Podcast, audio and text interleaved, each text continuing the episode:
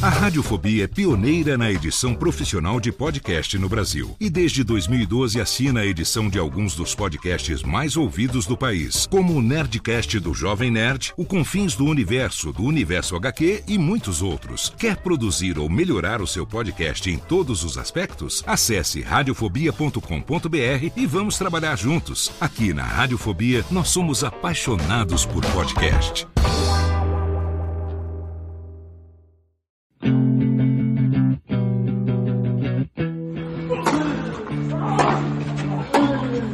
Começa agora o Backhand na Paralela, o podcast sobre tênis que vai além das quadras. Apresentação de Jeff Paiva e comentários de Ariane Ferreira. Ready?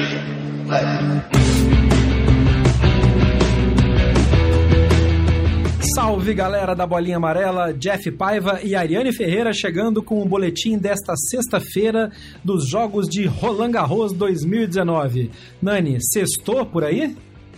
Sextou, não vejo a hora de encontrar a minha cama. Diz a lenda que sexta-feira é dia de maldade. Enfim, chegou. Hoje é sexta-feira, dia de maldade. Dia de entrar na quadra de correntona de prata, com óculos espelhado, faixinha na cabeça. Dia de sentar a mão no aquecimento, de trocar bola dois minutos e falar que já tá quente, tá ligado? Dia de ficar 30 segundos batendo bolinha antes de sacar. Tomar advertência do juiz, morou? De tirar a cueca do meio da bunda, de sacar, de meter esse de segundo serviço, de sacar na vantagem, com breakpoint contra e falar que tá 30 igual, fingir que vai dar drop batendo fundo, de chamar o adversário pra rede só pra matar o ponto, metendo o medalhão no peito e vibrando na cara. Hoje é dia de maldade e a sexta-feira foi forte em Roland Garros. Mas qualquer... Esse áudio é espetacular, cara. Ele é muito bom, mas qualquer referência, gente, é, é tudo mera coincidência, entendeu? Tudo mera, coincidência. São fatos, fatos é, fictícios. A gente já recebeu esse áudio de uns três, quatro grupos diferentes. Não sabemos de quem é a autoria. Se você sabe quem, quem criou essa pérola desse decreto, manda pra gente. Mas a gente está hoje declarando oficialmente que a sexta-feira começou. Então, sextou. Na verdade, sexta-feira acabou, porque nós estamos falando da rodada que rodou nesta sexta-feira. E teve maldade em Roland Garros, hein? Vamos começar com o feminino. O que, que aconteceu? Dona Petra mandou bala, é isso? Então, Dona Petra mandou bala. Petra, que também já jogou muito de, de óculos espelhado, hoje em dia não joga mais. Como eu. Lembranças de Petra, Dona Petra Martic. A Petra simplesmente, como disse a própria derrotada, Dona, Car Dona Carolina Pliskova, preguiça de correr da Silva, até que ela correu bonitinha dessa vez hoje, né? Você acorda e dá de cara com a Pliskova passando vergonha em Roland Garros. É isso, gente. Hum. Infelizmente eu tava certa novamente. A Petra Martica pronta para entrar na segunda semana do Grand Slam. E aí, e aí, e aí, realmente, normalmente ela é freada. Normalmente ela fica pelo caminho. Vamos ver o que ela vai Uma fazer. Uma coisa meio Nishikori, né? É, a, às vezes ela é mais efetiva que o Nishikori, sabe? Mas enfim, isso aí é outro ponto, é outra história. A gente de, negocia a chave masculina mais pra frente. Porém, todavia, entretanto, a, agora falando sério, falando do jogo, a Martic jogou melhor nos momentos importantes contra a Pliskova. Exatamente por isso que ela venceu. É, essa foi a constatação da Carolina, que já tá pensando na temporada de drama tá certa ela. Mas, gente, cabeça de chave 2 cair na terceira rodada é difícil, né, dona Carolina? Ainda mais ela é que complicado. vinha com, com, du com, duas boas vitórias. Ela teve duas boas vitórias. É realmente o jogo não encaixou. Não encaixou. E, e não encaixou, e assim, o, o placar du duplo 6-3 nem mostra muito, mas assim, a Martic realmente mexeu com a cabeça da Pliskova, né? Sim, ela dominou a ponto da Pliskova fazer aquela cara que eu, eu brinco que é a cara da, da Muguruza desesperada. O que, que eu vou fazer aqui agora, minha mãe? Ela olha pro box e olha pro chão. A, a, a, Pliskova, a, Pliskova não tem o hábito de olhar pro box, mesmo tendo a Conchita Martinez ali. E, e ficou tão nítido que a Martica entrou na cabeça da Pliskova que a, a Conchita começou a, a ter expressões de ansiedade. Assim, ela estava bastante ansiosa dentro do box da Dona Carolina. Mas, é, e, e mesmo a gente pensando de algum ponto, se a gente for olhar a campanha da Martic, a Pliskova foi a primeira jogadora que venceu três games num set contra a Martic no torneio. Então. É verdade, ela fez 6-1, 6-2 e 6-2, 6-1 depois. É. Mas ela não jogou com ninguém muito, quer dizer, jogou com a Ons Jaber, que a gente comentou no primeiro episódio. Era uma, um confronto duro de primeira rodada. E depois ela pegou só a Mladenovic. Não, não pegou quase ninguém forte até agora. É, até porque a Mladenovic sente. E, e, eu, e eu, Ariane, mas é uma opinião pessoal, não, não tem nenhum fundo jornalístico é só questão de quem observa muito de tênis. Eu acho a, a Cristina Madernovic, mesmo tendo sido top 10, atenção para meu comentário, supravalorizada. Você acha que ela é super valorizada, então? A Eu acho que sim. As pessoas esperam demais dela, e inclusive isso a pressiona. É, dentro da própria França tem jogadoras que das quais é melhor esperar mais. Primeiro, porque você vai ter resposta, e segundo, porque são melhores. Ela tem bastante espaço para evoluir. Tem um treinador muito bom junto dela, que é o Sasha Bain, que botou a Osaka no número um do mundo. Mas eu não sei, gente. É... Por exemplo, a gente comentou durante muito tempo vários episódios do backhand na paralela, não apenas no drop shot, o quanto a Svitolina evoluiu é, atuando, treinando e trabalhando com o namorado, o Gael Monfils. A, uhum. a gente não nota, assim, por exemplo, na, na Svitolina a gente vê mais jogo de rede, por exemplo. A gente não nota algo que o Tim tenha botado no jogo dela. E isso é uma coisa muito normal, porque as meninas preferem treinar com os caras. Então, não sei, assim, é, enfim. Inclusive, esse é, um, é uma tendência que a gente já comentou em outros episódios, de WTA e ATP cruzando treinamentos. O Ben Rothenberger tem postado bastante vídeos sobre isso e é realmente é uma oportunidade perdida. A Matic pega a nossa queridíssima Kaya Nagandai, ou quer dizer, Kaya Kanepi, que continua fazendo uma campanha decente, né? Meteu outro pneuzinho hoje no terceiro set contra a Kudermetova. É, a dona Vit... é Verônica Kudermetova. A Kudermetova que já que aprontou no torneio, certo? Derrubou a Wozniak, sabia? Eu tava lembrando pois de alguma é. coisa. Mas já fez muito, né? Calma, tá tudo certo. Terceira rodada para ela foi bastante. Tem muito a evoluir, é uma jogadora com bastante recurso. A Canepi, ou Canep, eu nunca sei falar o nome dela. Ela é bastante. Vai de Canep, vamos aí. É, então. A Canep é bastante fo forte, é uma jogadora bastante sólida, muito experiente. E, e aí a gente vai ter um, um confronto de jogadoras que sempre criam problemas em primeiras rodadas. É, Granzanza. A Canep, quando tá bem fisicamente, isso é de, não é de agora, é de bastante tempo, ela cria problemas para cabeças de chave, para jogadoras favoritas a mais que ela, mas ela também patina muito, ela fica ali naquele top 30 e não vai mais para frente. Então é, é um encontro de duas semelhantes, de dois pares. Vamos ver o que. Eu não aposto em nada, hum. sinceramente. Até porque a Canep tá cansada. Ela vem de dois jogos de três é, sets. dois jogos de três sets, embora ela tenha dado 6-0 nesses dois jogos. Então tem aquilo também de cansaço versus ritmo, versus embalo, né? Exatamente.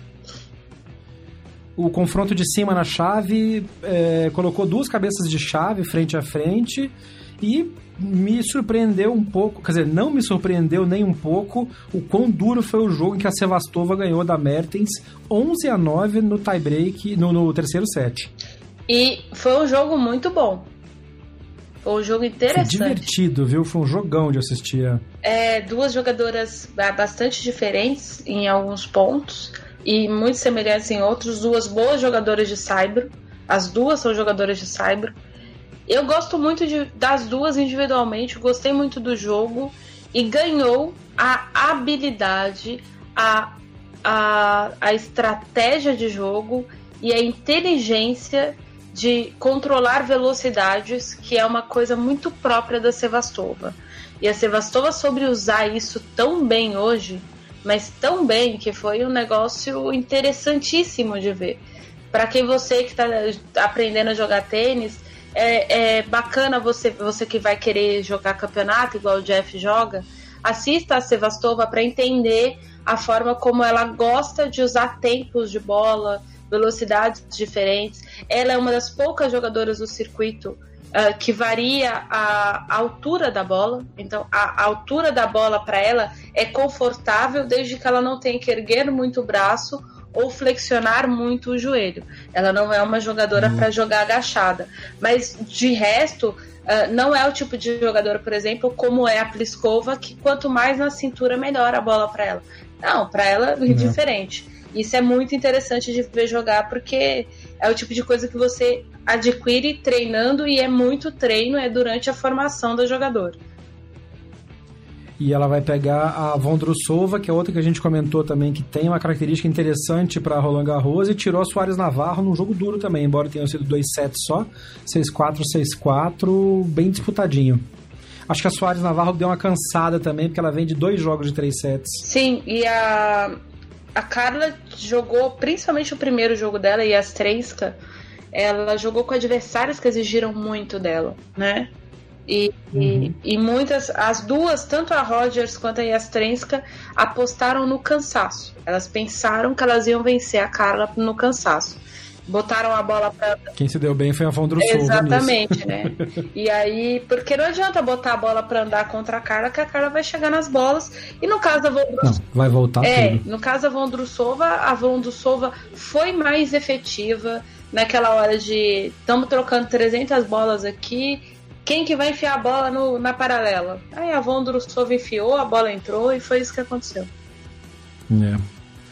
É, Dona Johanna Conta continua é, concorrendo fortemente a um lugar na segunda semana de Roland Garros. Fez 6-2, 6-1 na Kuzmova. Achei que fosse ser mais, mais disputado um pouco, ainda mais pela Kuzmova ter vindo sem desgaste, porque ela ganhou por abandono né, da Kiki Bertens e a conta passou por cima dela. A, a Kuzmova é uma jogadora que se caracteriza muito por umas quedas mentais, assim.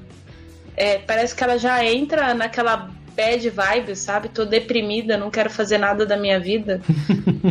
é, eu não consigo definir de outra forma, assim. É, é, muito estranho. Às vezes a menina ganha, ganha, ganha, ganha, ganha, aí você vai, oh, vu, vai ganhar. Aí ela, ela, ela entra destruída. Eu, não é necessariamente cansaço é literalmente alguma coisa mental, assim.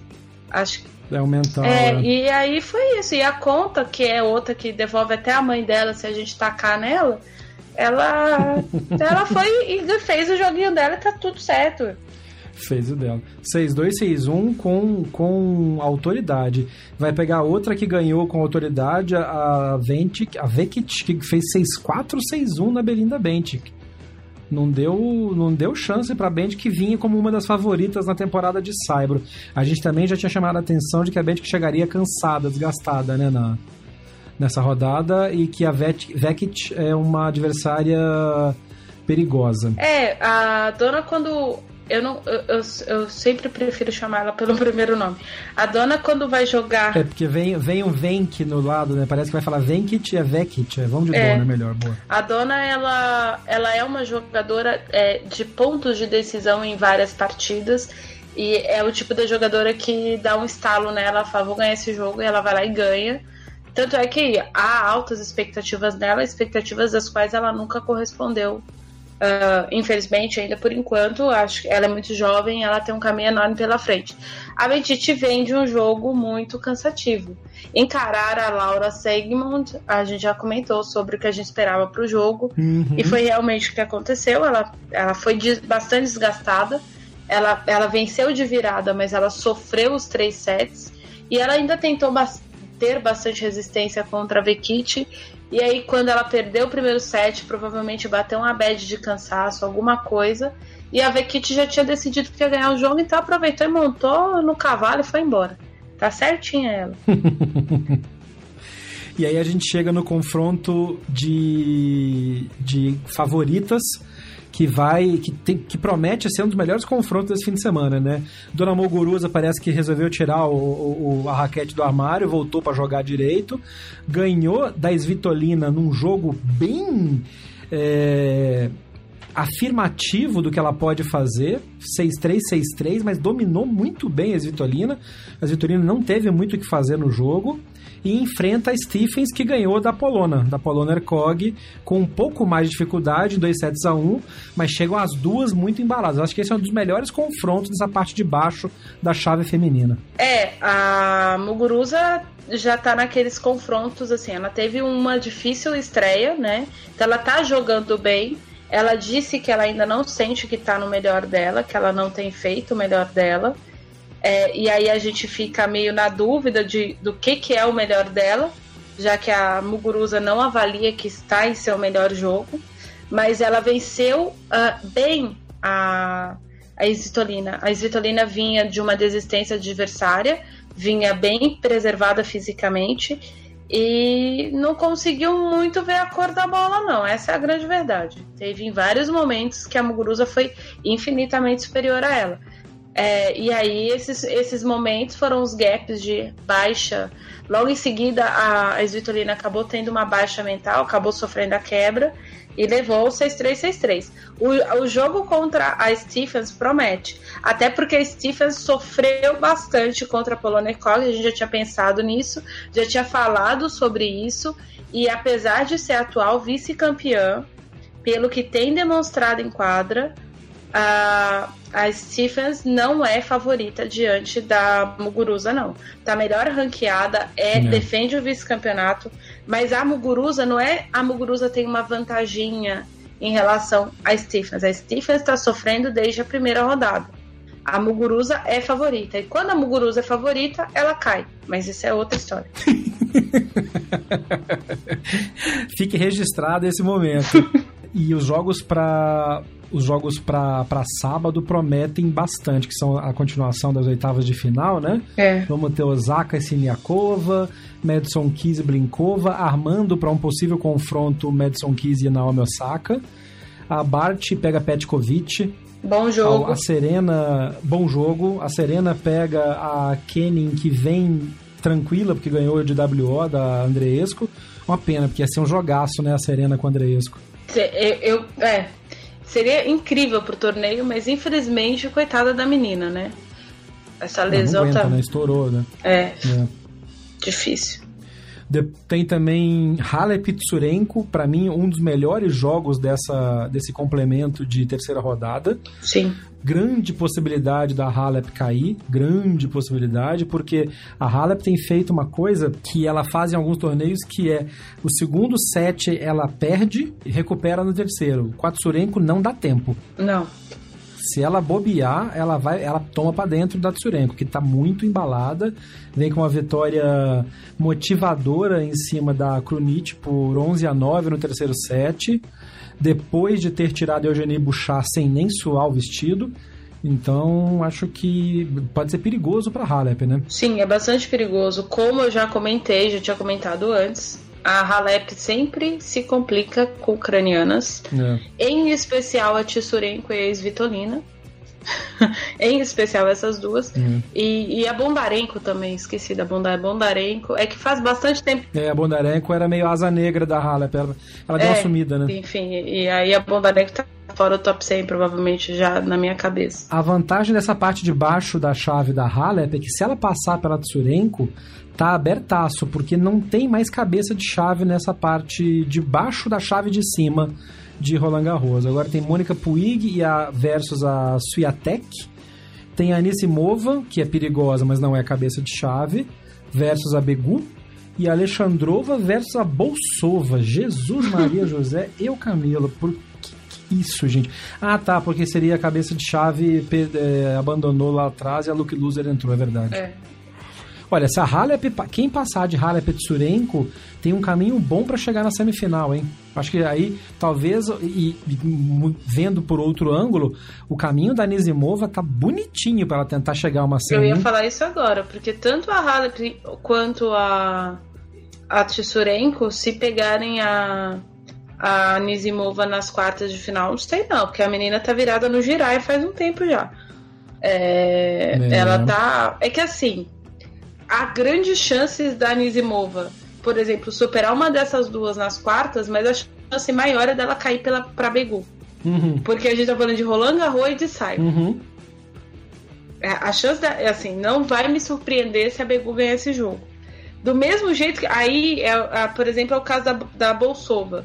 É a menina que eu confesso para vocês que eu tinha visto jogar uma única vez mas ela venceu com autoridade duas, duas jogadoras que jogam muito bem no Saibro, apesar de que a Vera Svonareva, né, todo mundo sabe que a Vera já está em fim de carreira E a Sorana Cisteia não é um tanto quanto confiável. Porém, e aí disso aqui, assim, já imaginou? A menina tá fazendo uma grande campanha espanhola em Roland Garros, cara. Se ela engata aqui contra a Alexandrova, é. ela vai embora também. Tem, a não ser que é desgaste, tá, tá vindo de quali, já tem mais, três jogos a mais que todo mundo nas costas. Tudo isso conta. Mas eu não sei não. Por enquanto, a, a Halep não tem que pensar na chave aberta, ela tem que pensar na Tissurenko. Porque se a Tissurenko conseguir arrastar, se ela propor arrastar o primeiro set, aí é que ela vai botar aquela chavinha ali na Tissurenko pra Tissurenko tentar destruir ela de virada. Tissurenko adora um jogo de virada. Então, sei lá, gente. A Tissurenko tá relativamente descansada. O jogo com a Cronite foi difícil, é. mas com a Buchar é o que você falou, nem suou o vestido. Não, não suou, saiu tranquilaça. Saiu pra balada direto. Sim. Agora, falando em tranquilaça, gente, assim, a Popcorn, assistam bastante, assim, se tiverem possibilidade. Esse jogo da Petkovic com a Bart. E principalmente é. quem gosta de tênis masculino, assistam esse jogo. E o jogo da Osaka com a Siniakov vai ser interessante também, mas enfim, isso aí é outra história. É, mas esse da, da, Pet, da Petkovic contra a, a nossa querida e amada Borty. Eu gosto muito da Bart, gente. A Bart é a minha versão, a versão feminina do Leighton Hewitt. Eu gosto muito dela. gosto muito dela mesmo. Com todos os prós e contras que isso Exatamente. traz, né? Exatamente. Principalmente com os contras. Vai, Bart. Oh, that is sensational! Voltamos falando de duplas masculinas, então. Lucas Kubot e Marcelo Melo de, é, enfrentam uma dupla francesa perigosa pela experiência, Jeremy Chardy e Fabrice Martin. Teoricamente é jogo tranquilo pro, pro Lucas e pro Marcelo. Mas não sei, jogando em casa, Chardy e, o Fabrício têm uma experiência boa. Eles tentarem explorar aquela intempestividade do, do Kubot, não custa, né? Não, não custa, principalmente diante desse forehand, que eu fico zoando que o Chardy não tem backhand, mas em compensação, o Jeremy Chardy tem um forehand uh, tão potente. Para mim, o, o, por exemplo, eu ia falar tão potente quanto o do Kubo. Não, ele é mais forte. Que o do Kubo, ele é mais assertivo. E mais efetivo. Sim, Isso, ele, é mais é, efetivo. ele é bem mais efetivo. E assim, o Chardy, agora eu não lembro se ele foi campeão em Estoril. Preciso confirmar em duplas. Ele foi campeão em Estoril. Não faz muito tempo. Pois é. E, tá embaladinho. É, então. E ele foi campeão em Estoril com quem? Com o Dr. Fabrício Martin. Então, então é assim, é, é uma dupla difícil que tá habituada a jogar no Saibro. Eles têm uh, bastante experiência em jogos de duplas no Saibro. Essa dupla esse ano ganhou também, do, já ganhou dois torneios. Eles ganharam um torneio de Marseille, mas aí é piso rápido. Uh, o Chardy jogou duplas com o Kubo e ganhou dois torneios no Saibro, Stuttgart e Bastard, ou seja, ele conhece Olha, bastante é. o Lucas. É, é um jogo difícil, parece fácil, mas não é fácil não. Mas é óbvio, não. cabeças de chave 1, o Marcelo e o Lucas não só têm o favoritismo, como tem a propensão de todo mundo que está apostando dinheiro. Mas se perder também, aí eu acho que vai ser lá para um terceiro set e tal. Mas eu estou torcendo pelo Marcelo nesse torneio novamente. Vamos aí, porque infelizmente o Demoliner perdeu junto com o indiano Div mas também enfrentaram Continent e Pierce. Que a gente já comenta várias vezes aqui. Quem conhece tênis de dupla sabe que é uma das principais duplas do mundo. Fizeram um jogo até interessante, 6-3, 6-4. Uh, na hora que a experiência se junta, grande slam, é mais complicado um pouco. Acho que foi uma boa, uma boa apresentação do Demoliner junto com o seu parceiro indiano. Vieram de uma vitória interessante contra o Fuxovitz e o Lindstedt num jogo bastante disputado e botaram um bom jogo contra o Continental Pierce. Eles estão, acho que mais de novo, o Demolines continua avançando e se amadurecendo como, como um bom duplista. Sim. Daqui a pouco ele acha um parceiro fixo legal. Sim, ele tá com plano de jogar com, com o Charan. É, pelo que eles apresentaram, principalmente no primeiro jogo, eu acho que ele tem que insistir nessa parceria se é realmente o que ele pretende. Acho que uh, tá todo mundo pedindo, implorando e sugerindo que o Demoliner arrume um jogador do top 30. Eu acho que é mais fácil ele construir uma, uma carreira com duplista, porque ele quer ser duplista. A gente falou no episódio passado sobre o Bruno e o Jaime. Os, os, dois se encontraram quando os dois estavam no mesmo nível. E se os dois não estivessem no mesmo nível, eles não teriam mantido-se no top 10 durante três anos. É, e a mesma coisa pro, pro Demolidor. O Charan é um bom duplista é um jogador indiano com bastante recurso. Eu não posso falar o nome do velhinho lá, porque senão ele aparece, né? Igual a loura do banheiro. mas a gente sabe, a gente conhece a potencialidade de indianos em duplas. O Bruno ganhou o Grand Slam do lado da Sânia Mirza. Aliás, tô morrendo de saudade da é. Sânia. É... Pois é. É que ela tá gra... ela ganhou neném, né? Então ela tá de licença maternidade. Ganhou neném, é, é. Antes que o ouvinte fale, mas ela aposentou, não, gente, calma. Ela, ela ganhou neném. Deixa ela ficar na licença maternidade dela. E do jeito que ela joga, dá para ela voltar de boa jogando e ganhando em duplas, porque ela é uma jogadora muito tática. Sim, e ela é bastante completa, ela tem aqueles recursos de voleio, ela é uma boa jogadora de duplas. É, é. E o, o Charan você falou do. Não, não pode chamar o nome do, do, do indiano, mas tem um outro indiano louro do banheiro que tá na chave. Laender Paz continua jogando com o Benoit Perra em duplas. Vão enfrentar Cabal e Fará.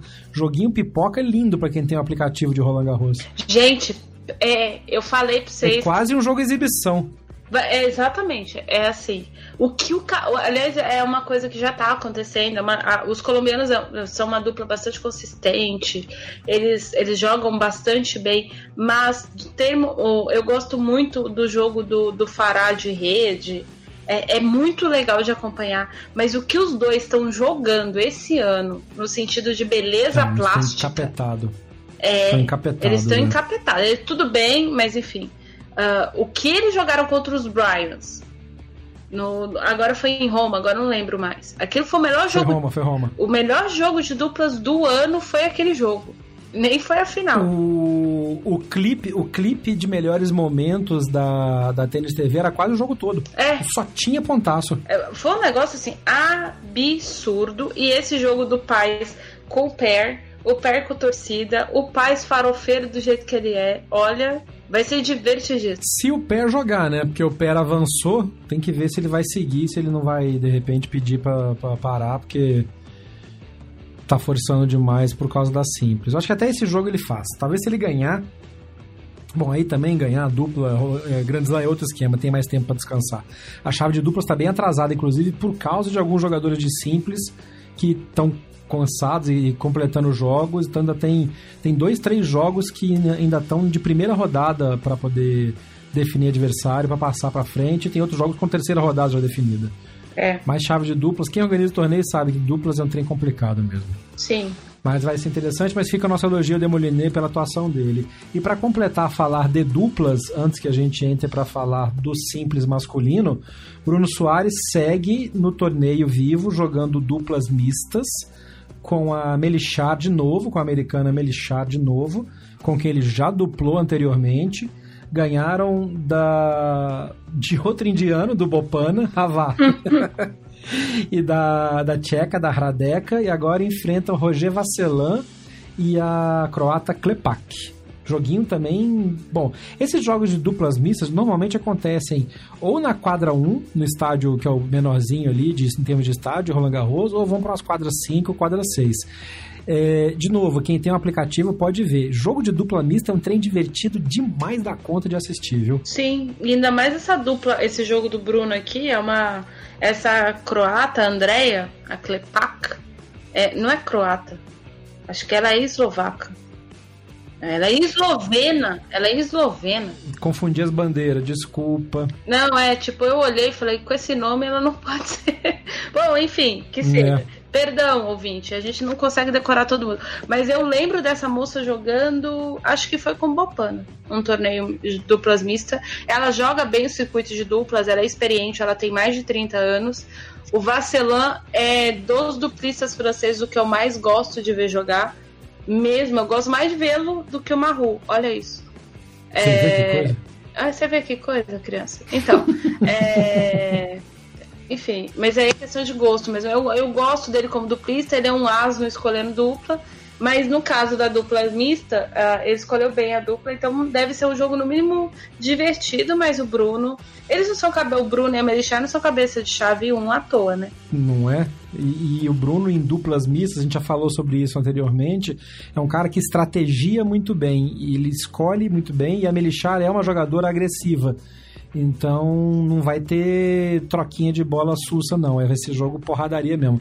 E para quem joga dupla em clube, assistir jogo de dupla mista é muito bom porque te dá uma ideia de tática e de execução de bolas entre jogadores de níveis diferentes que é muito útil para a gente usar quando tá jogando no fim de semana no clube, quando você quer dar no meio do peito daquele adversário chato que vive te enchendo o saco ver esses jogos que vai ter umas ideias melhores para ganhar dele, humilhar e sem caçar briga. É, não taca a bola no peito de ninguém, não, gente. Era legal quando era o Almagro no Bedish e o Bedish no Almagro. Depois disso deixou de ser legal. Mas como disse nosso decreto, é dia de maldade, é dia de meter, chamar o cara pra rede e meter a bola no peito. dia de chamar o adversário pra rede só pra matar o ponto, metendo o medalhão no peito e vibrando na cara. Se sexta-feira é dia da maldade, quem foi maldoso com a segunda geração seguida, inclusive, foi seu Roger Federer, né? Que tinha comentado que tinha jogado com o pai do Casper Ruud. E hoje só fez, só precisou dar um temperinho para não ficar a coisa muito monótona no final do terceiro set, mas fez 6-3, 6-1, 7-6 com 10-8 no tiebreak do terceiro set e conquistou sua vitória de número 400 em Grand Slams sendo que. Não, seu jogo 400 em Grand Slams, sendo que a vitória de 350. O índice desse cara em Grand Slam é uma coisa absurda. Depois ainda tem ouvinte que pergunta se a gente não tinha que ser um pouco mais isento ao falar que o Federer é GOAT. É GOAT, né, gente? É bode. É um dos maiores de todos os tempos com certeza. Mas, ó, o Rude deu uma, um sustinho no velhinho no final do terceiro set, né, Nani? Deu, porque é um jogador com muitas qualidades, né? Eu não vou aqui comentar a vitória do Federer. O Federer ganhou, como era esperado, em três sets. Vamos falar do Casper Ruud, foi o que o Federer disse para os jornalistas. Vamos falar do rapaz. Uh, o Boa. Federer identificou bastante. O, o Federer fez uma lista de qualidades que o Casper Ruud tem, principalmente no jogo de Saibro. Ele é um jogador que encurta bastante a bola para o nível de ser um jogador de saibro. Ele tem um punho de definição bastante interessante. O slice dele é muito efetivo, mas ele é um jogador inseguro na linha de base, o que é estranho para um jogador de saibro. E é exatamente nisso que ele determina, ele toma algumas decisões erradas ainda. Também, segundo o Federer, pode ter a ver com a idade, também concordo com o Federer o Casper Ruud, salvo engano, tem 22 anos, mas é um menino talentoso, joga bem tênis e o mais importante de tudo, ele não subiu de uma vez. A gente se surpreendeu com ele, 18 anos, fazendo semifinal do, do Rio Open, mas ele voltou para a realidade dele. Ele chegou em São Paulo, ele ganhou um jogo, perdeu outro e voltou a jogar Challenger e ele tá subindo aos poucos. Ele tá fazendo o mesmo trajeto do melhor amigo, o Garim, como eu já disse. Isso é muito uhum. importante pra gente. É, é muito interessante da gente ver, porque o Federer é GOT mesmo, é o dono da P toda mesmo, não importa o que aconteça, não importa quem seja o número um, o maior tenista em atividade do circuito é o Federer. E não estamos aqui sendo imparciais, porque a gente pode pegar números para provar a informação, né? Dentre eles, esses números que o Jeff, eu vou repetir para que o ouvinte entenda que a gente está dando uma informação que prova que o apelido dado por torcedores não é só um apelido aleatório. O Federer jogou 400 jogos na carreira dele em torneios do Grand Slam. Segundo a biografia do André Agassi e a biografia do Guga Kirten, Gustavo Kirten, um jogo de Grand Slam, independente da rodada, é o jogo mais importante da vida de um tenista, porque todo mundo quer ganhar aquele jogo. Então calcule, o Federer passou por essa situação 400 vezes e venceu 350. Pronto. 3. 353. Ou seja, é isso. É exatamente não isso. falar mais nada, não... é isso. É. E, e, aí eu quero só fazer uma corneta ao ouvinte que está cornetando, não necessariamente cornetando a gente, porque o último ouvinte que fez esse comentário, ele estava brincando. Mas tem alguns ouvintes que, ah, mas vocês, é, há uma diferença brutal entre comentar e dar ponto de vista e dar informação. E a gente deixa claro uhum. o que é ponto de vista, o que é opinião, o que é achômetro, o que é preferência. Tipo, eu brincando com o fato de preferir o Vacelan ao Maru, assistir, isso não é uma informação, isso é uma preferência pessoal. Isso quer dizer que o Vacelan é um jogador melhor que o Maru? Não, ele não é. Eu tenho plena consciência disso. E o Vacelan também tem plena consciência disso. E você que assiste tênis e já viu o Vacelan e o Maru jogar também tem plena consciência disso. é diferente da informação. Quando entra na torcida Nadaletes versus Federetes, a coisa complica. Mas até Nadaletes admitem que o Federer é foda.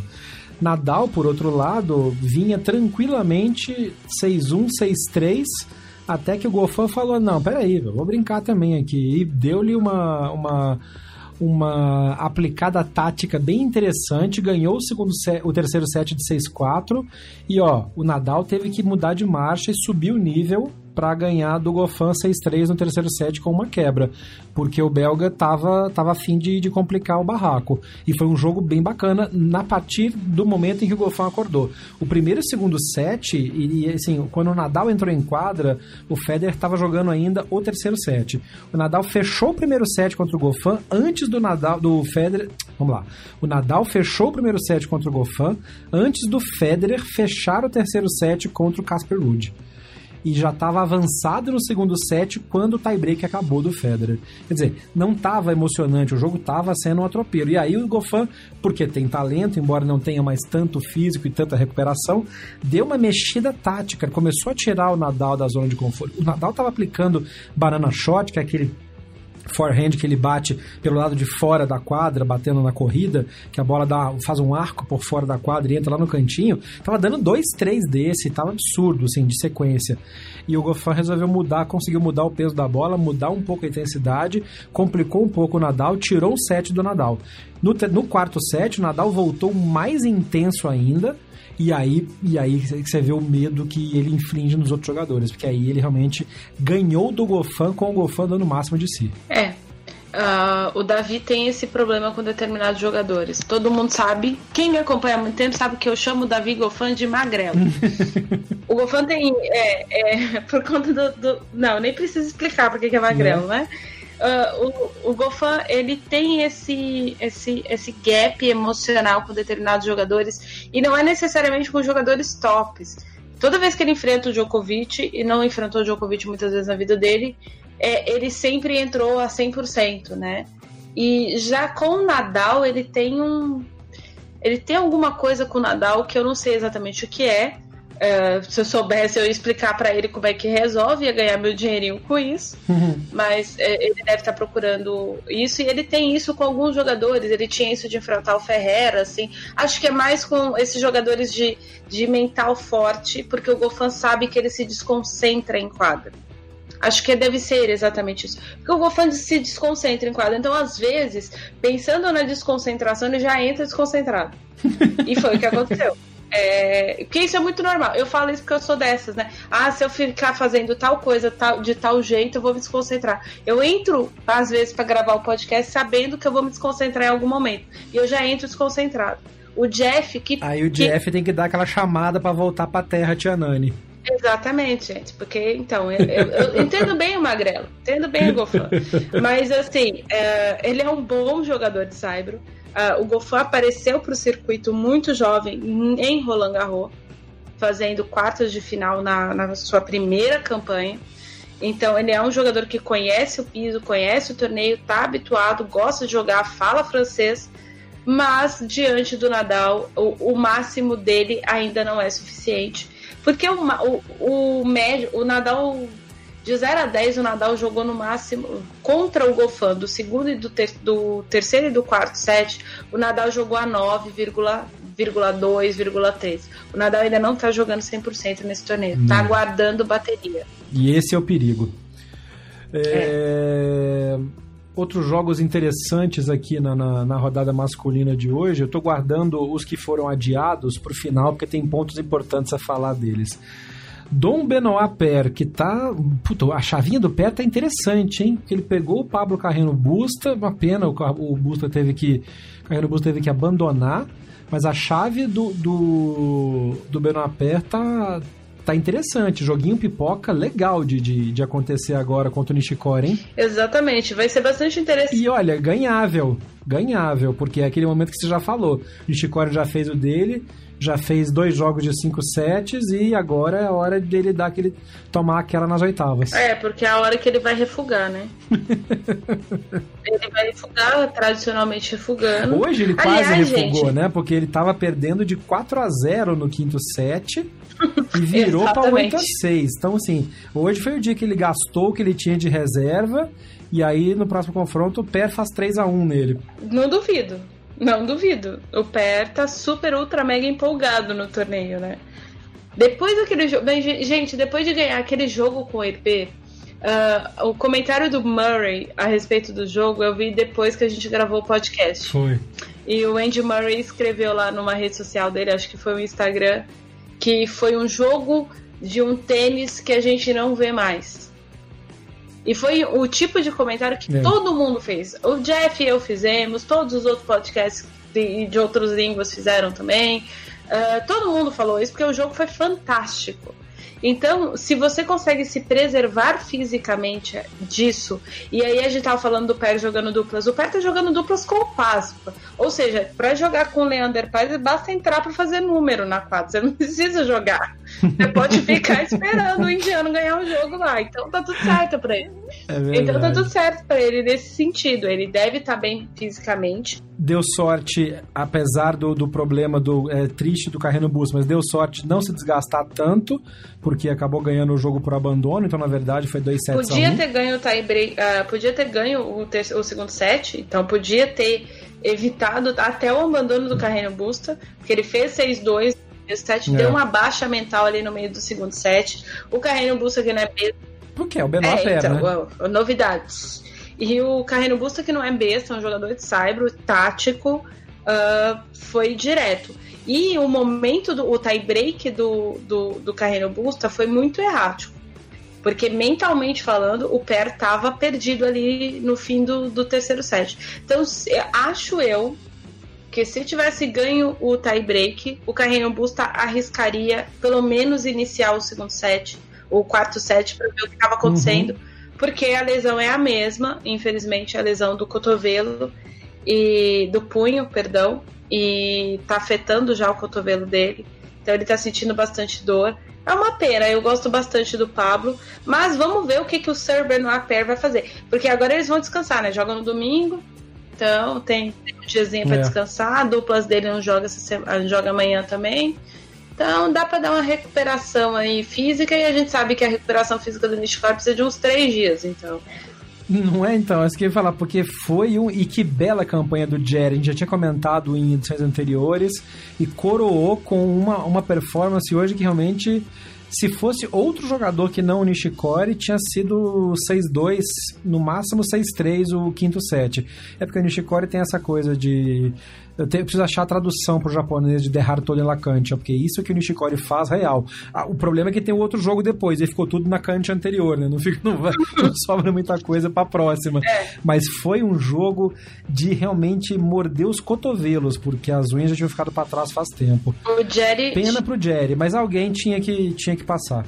É, e o Jerry chegou num ponto da carreira agora em que ele precisa é, dar o gap de poder ficar extremamente consistente em jogos duros. Uhum. Você abrir 4 a 0 contra o Nishikori num, num quinto set de um Grand Slam no Saibro, tendo conquistado o seu principal e único título no, da carreira no Saibro, é, ele tinha que ter se mantido mais firme, não só fisicamente, é, mentalmente, taticamente. É. O Jerry tentou inventar. Em alguns momentos ele começou a achar que ele ia jogar bola curta, que o não ia chegar na rede. Ele começou a desacelerar a bola para a bola cair no, na linha atrás, tomou pancada na paralela. Então, assim, uh, ele, ele quis inventar. Eu não acho que aí eu vi comentários de uma ou outra pessoa falando: ah, o, o Digeri tomou a virada porque começou a abusar do Nishikori e tentar humilhá-lo. Não, porque ele não é retardado e ninguém é doido a ponto de fazer isso. É. O Federer, que é o Federer, não faz isso. Como é que o Digeri vai fazer? A, a não ser, o único que faz isso a gente sabe quem que é, né? Então não, não vamos tá entrar lá, no não tá, não tá em Paris, então tudo bem, deixa pra lá. Ah, jogar torneio. É, deixa pra lá. no caso dele, ele literalmente não soube vencer o jogo. É. O Nishikori é batalhador, o Nishikori tem aquele espírito argentino que a gente não sabe como é que entrou nele, mas não, assim, é, o, o Jerry tem que agora, e não é de agora, não é esse jogo com o Nishikori, ele tem encarado isso, ele encarou isso em Monte Carlo, ele encarou isso em alguns torneios recentes, depois do, do Rio Open, alguns jogos ele, ele perdeu tendo a vitória na mão não porque o, só porque o outro adversário jogou muito, mas porque ele não soube. Uh, é, eu, eu, até perdi não, a palavra sobre, que eu tinha usado. Sobre fechar, né? Fazer o, é, é o, o a, a nossa, eu também perdi a palavra agora, que beleza. Não vou editar essa parte de propósito, até a gente lembrar a porra da palavra. Eu ia falar que ele, ele, deixa, ele não teve concentração é. e quis inventar. Ele é. foi inventivo e não é a primeira vez que isso acontece. E, esse é, e essa é uma característica de quem não consegue, de quem não tem esse poder de fechamento. Tem uma palavra para isso que eu vou lembrar daqui a pouco. Esse poder de fechar. Então, assim, faz o simples, mantém. Tá funcionando até agora. Para que mudar agora? Para conseguir fechar. É uma coisa Exatamente. que a gente que joga torneio e de clube vive, eu, Jeff, vivo tendo esse problema. Puta, eu abro 5 a 1, 4 a 2, 5 a 1 no raio do cara e agora eu vou fechar. Pluf, tomo três games seguidos, faço dupla falta, porque eu tento mudar da maneira que eu tava fazendo. Mas não é que eu tento mudar conscientemente, é isso que você falou mesmo. Não é que ele quis humilhar, é que não, tem alguma tilt mental que dá que você começa a querer sacar diferente, vou fechar para lá, vou matar e tal, e aí você toma para dentro. E só que no nosso nível, o prejuízo é um pouco menor do que perder um jogo praticamente ganho contra o Nishikori para avançar para as oitavas, para as quartas de final de um grande slam. É, e aí depois, na entrevista coletiva, perguntaram pro Nishikori, você lembra do seu jogo ano passado contra o Benoit?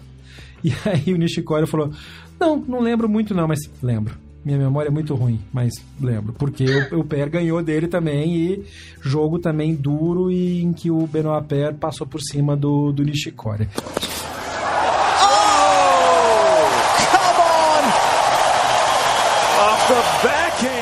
Jogos interessantíssimos ainda por acontecer, porque não conseguiram acabar porque faltou, e também todo mundo esticou o jogo, teve um monte de quinto set, então a programação meio que deu uma, uma embolada.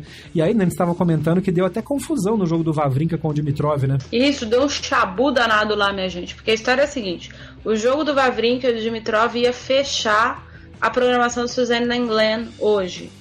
Só que os jogos lá se estenderam, né? Ah, inclusive o nosso Golfan tomou um set do Nadal ali.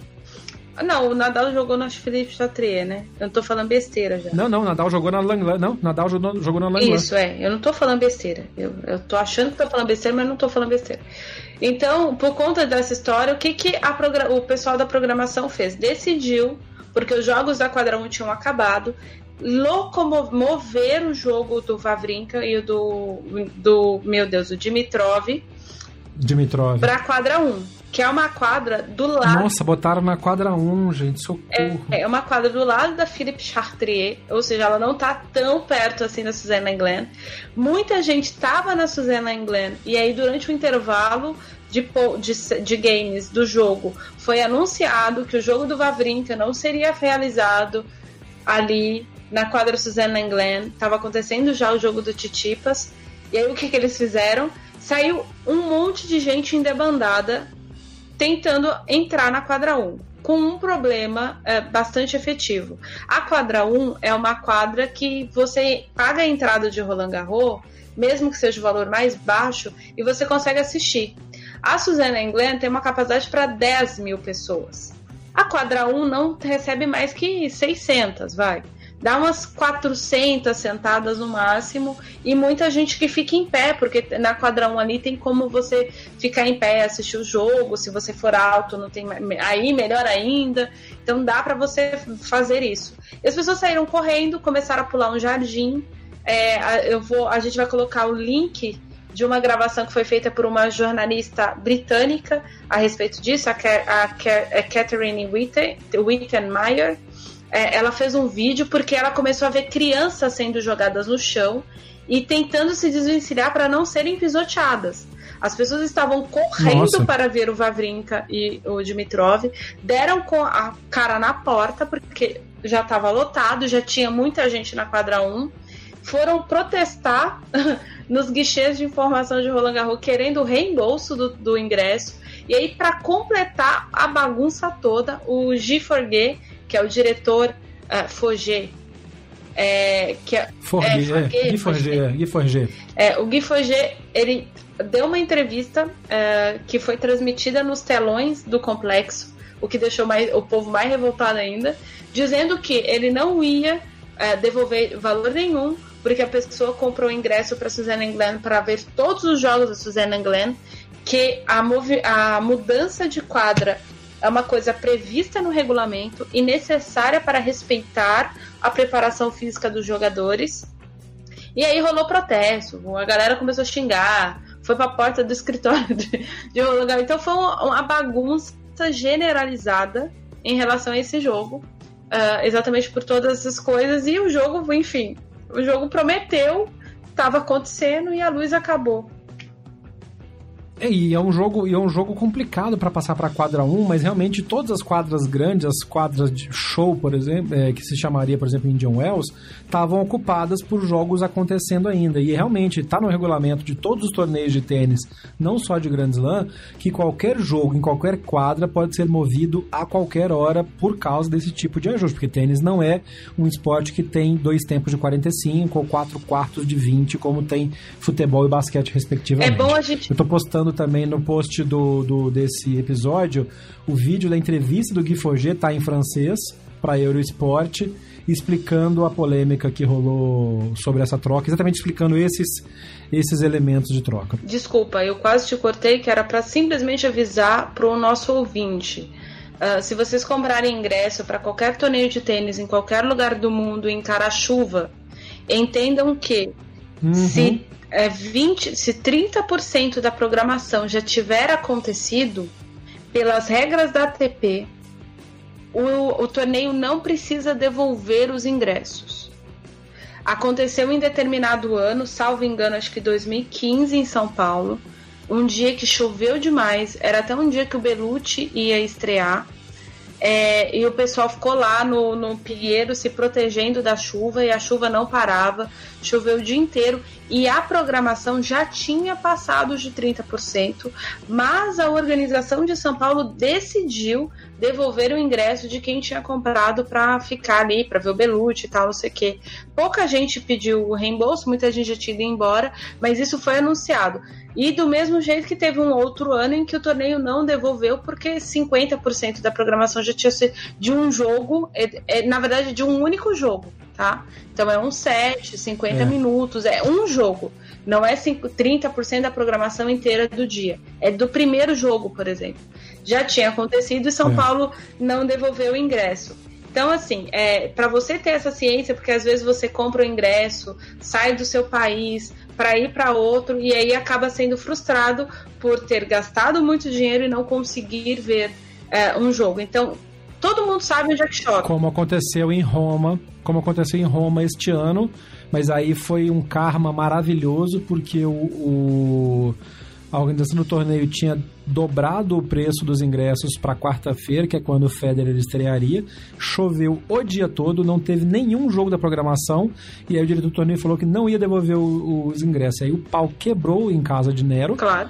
E tá cheio de processo, porque pela lei aí ele é obrigado sim a devolver, porque nem um pouco do jogo começou a rolar. Então esse teve que devolver, e aí na quinta-feira, quando aconteceu o jogo do Federer, que jogou duas vezes inclusive, é, os ingressos eram normais porque já tava, enfim, é. já tava tudo cagado, tinha gente pegando ingresso outro dia e tal, mas e realmente essa regra existe, mas é lamentável que só tivesse a quadra 1 disponível para mover um jogo do nível de Vavrinka e Dimitrov, e mais ainda do que isso, o deslocamento entre uma quadra e outra, como a Nani explicou, é uma questão simples de dois corpos não ocupam o mesmo lugar ao mesmo tempo no espaço. 600 versus 10 mil também não ia dar, ia dar caca.